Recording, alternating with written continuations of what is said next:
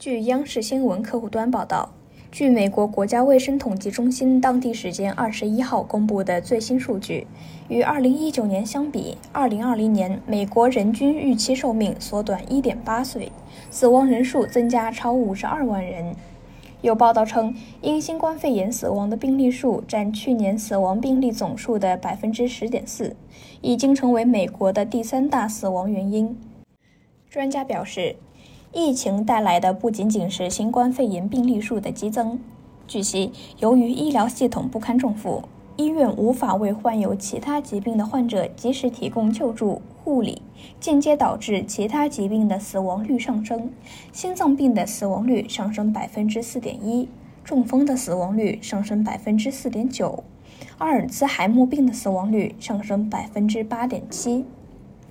感谢收听羊城晚报广东头条，我是主播徐静。